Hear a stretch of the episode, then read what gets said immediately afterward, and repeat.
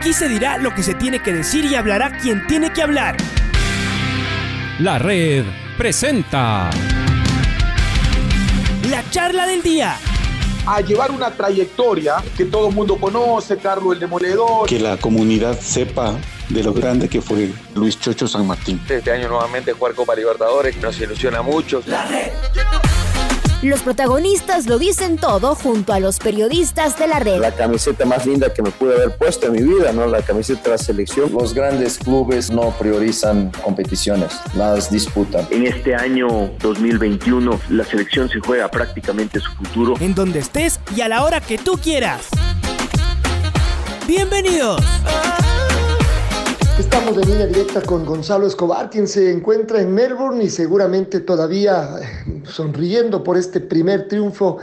Eh, este primer triunfo, además, en un gran slam en el abierto de, de Australia uno sigue pensando que, el crecimiento no, no, para, no para más. Gonzalo, felicitaciones. Además, también por la fecha en la que se consiguió el triunfo, que era del de su cumpleaños, así que debe ser la felicitación eh, doble. Cuéntenos eh, cómo llevó el, día, el partido, la ansiedad, en fin, este primer triunfo que desde ya, por supuesto, también hace eh, un poquito de historia en esta carrera suya que sigue en ascenso. Hola Alfonso, ¿qué tal? Muchas gracias por el mensaje de cumpleaños, por la felicitación. Sí, eh, todavía muy contentos por ese gran primer paso, eh, por habernos tomado la revancha el año pasado que no se había dado y, por, yo creo, contentos más que nada por el nivel que mostramos en un Gran Slam, que normalmente del año pasado nos costaba un poquito. Así que ya hoy entrenando y preparando el partido para la segunda ronda. Eh, a ver, todos los partidos de dobles vemos que son muy, muy parejos, que es difícil sacarse, sacarse ventaja eh, y por eso terminan todos muy, muy apretados.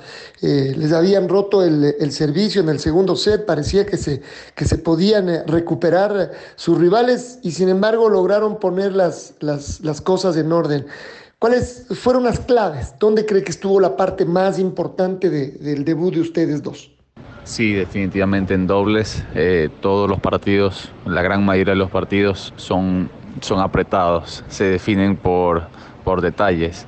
Yo creo que, la clave esta vez eh, fue en poder jugar un poco mejor que ellos ahí, eh, al final, sacar un poquito un buen nivel de saque, estar claros en la devolución.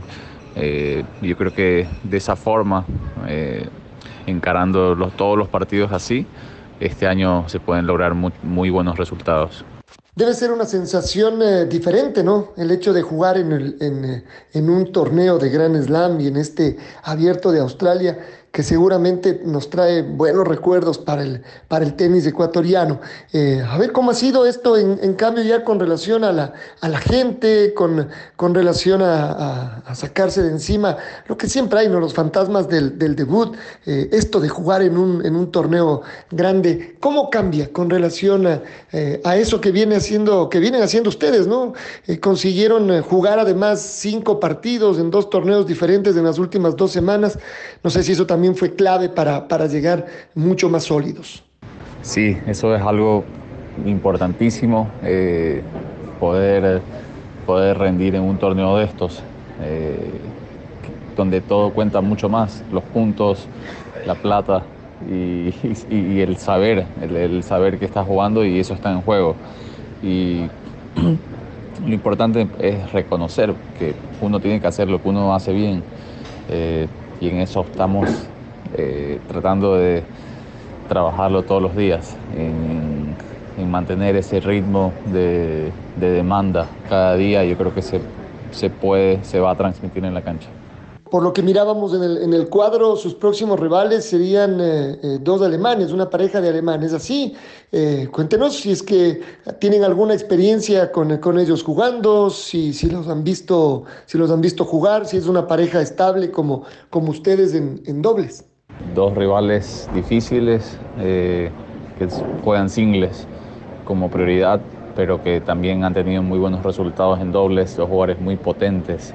Contra Koefer hemos jugado eh, con, otro, con otro jugador y y juega muy bien. Así que vamos a tener que volver a estar en nuestro mejor nivel para poder ganarles. Miramos que, que su compañero Ariel Bejar tenía una suerte de muslera, un, no sé si era una venda en, en su muslo, que lo atendieron en algún momento.